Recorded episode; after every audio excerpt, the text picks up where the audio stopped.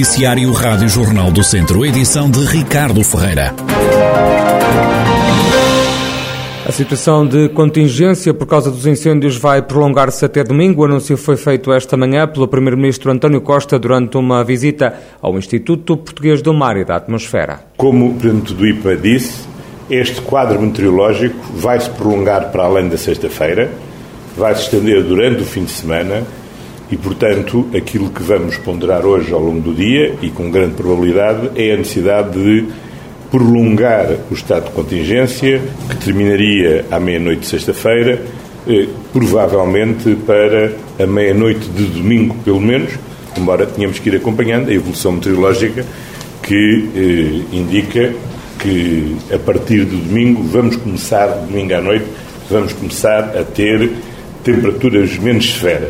As previsões meteorológicas apontam para que hoje seja o dia mais grave em termos de condições para a ocorrência de fogos florestais.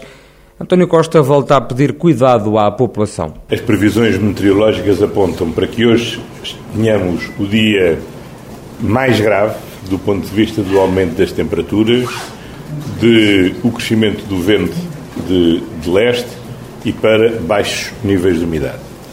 E, portanto, hoje é o dia onde precisamos de mais cuidado do que nunca para evitar que haja novas ocorrências. Ontem tem, foi um dia muito duro, mais de 200 ocorrências de fogos eh, rurais. Desses 200 transitaram para hoje eh, cerca de 7 que estão neste momento Mas ativos. Vai prolongar o estado e de vamos, contingência. Posso continuar? Vamos eh, transitaram sete para hoje e, portanto, é absolutamente fundamental que todos tenhamos cuidado para evitar que haja novas ocorrências. O Primeiro-Ministro António Costa, que considera que os meios de combate aos incêndios que estão mobilizados e operar no terreno estão a fazê-lo de forma coordenada, mas defende o chefe de governo que a principal resposta passa por um maior cuidado na prevenção do fogo. Viseu continua esta quinta-feira sob aviso vermelho, é o mais grave de todos devido ao tempo quente. O alerta está em vigor até às nove da noite de hoje. Depois o distrito fica sob aviso laranja, um nível mais baixo, um alerta laranja que vai estar em vigor até sábado às seis da tarde. Todos os conselhos do distrito estão hoje com risco máximo de incêndio florestal. Terá tido origem em mão criminosa o fogo que ontem lavrou na freguesia de Abrunhosa a Velha, no Conselho de Mangualde. Segundo as contas do presidente da Câmara, Marco Almeida, arderam cerca de 300 hectares de floresta em mato. Posso adiantar que arderam mais de 290 hectares, cerca de 300 hectares de área ardida. Eh, felizmente não houve habitações eh, que tivessem sido atingidas pelo, pelo incêndio. Algumas, eh, alguns bens de proprietários que infelizmente foram atingidos. Estamos a falar de pequenos cultivos que, que foram afetados pelo incêndio, eh, mas acima de tudo a maior mancha eh, passou pela, hum, por área florestal e área de pinhal. Um, o ponto, o único ponto positivo que temos uh, a fazer no meio de, de, tudo aquilo que aconteceu é que conseguiu-se salvar a vida das pessoas e conseguiram salvar as habitações das mesmas. O vento e os constantes reacendimentos deram muito trabalho aos bombeiros. O fogo começou às duas da manhã e foi dado como controlado às seis da tarde. Depois, os operacionais trabalharam toda a noite para evitar que as chamas voltassem a ficar ativas. Foi uma noite difícil, sobretudo porque estávamos a falar de áreas que estavam perto de povoações.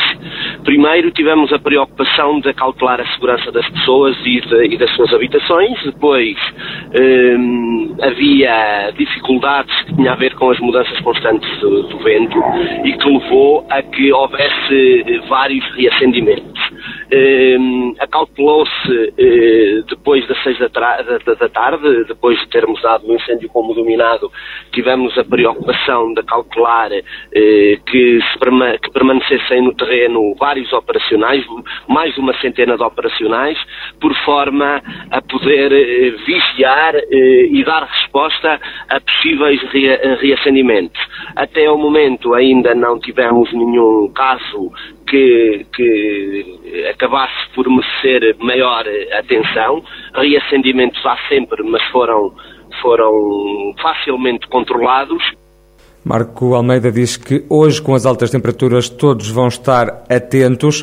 O autarca acredita que o fogo que teve início de madrugada teve origem em mão criminosa. O fogo iniciou-se por volta das duas e meia da manhã, numa zona onde tinha estado eh, pouco tempo antes a unidade eh, local de proteção civil eh, da freguesia de Tavares e até o momento em que eles saíram a situação estava totalmente calma, não havia sequer indícios de que poderia acontecer ali ou iniciar-se ali qualquer foco de incêndio. A verdade é que depois fomos surpreendidos pouco mais de uma hora com aquilo que depois veio a acontecer e que acabou por se refletir em quase cerca de 300 hectares de área ardida numa mancha substancial, principalmente florestal e de pinhal. Efetivamente, a informação que temos eh, é que poderá ter sido mão criminosa. Vamos aguardar que as entidades competentes possam avaliar e possam, eh, se possível, encontrar e responsabilizar quem causou tanto mal ao Conselho.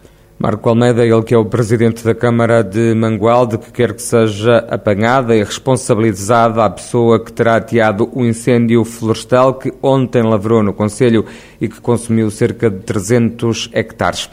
A seca e as altas temperaturas podem provocar uma quebra de produção assinalável no vinho da região de Mercado do Douro. Rosa Amador, diretora-geral da Associação para o Desenvolvimento da Viticultura Doriense, diz que é difícil para já calcular o valor dessa quebra de produção. Este ano a nascença era muito boa, portanto a previsão de produção ao potencial produtivo era muito bom e por isso temos aqui o nosso intervalo seria de 262 mil a 287 mil pipas, com base na 262 mil a 287 mil.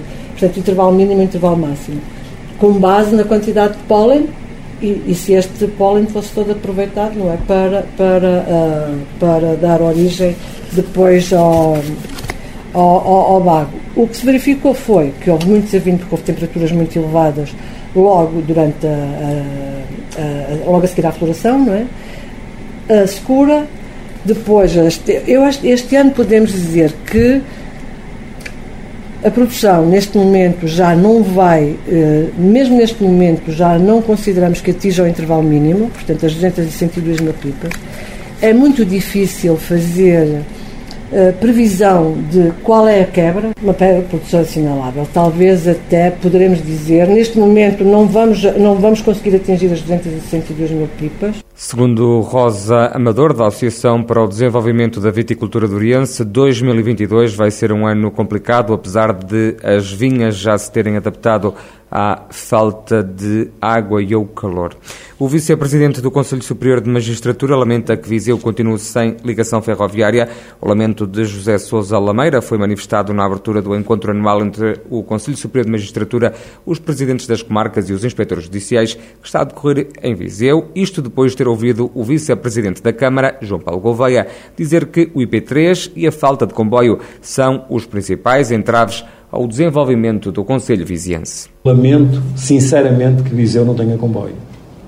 Sou um fervoroso adepto dos transportes ferroviários, mas, e desculpe que lhe diga isto, foram muitos autarcas, aqui há 25, 30 anos, que contribuíram para o definhar da nossa rede ferroviária. Falo concretamente de Trás-os-Montes, que é uma zona, e do Alto Douro, que é uma zona que eu conheço e a qual sou sensível. Havia comboio até Chaves, deixou de haver.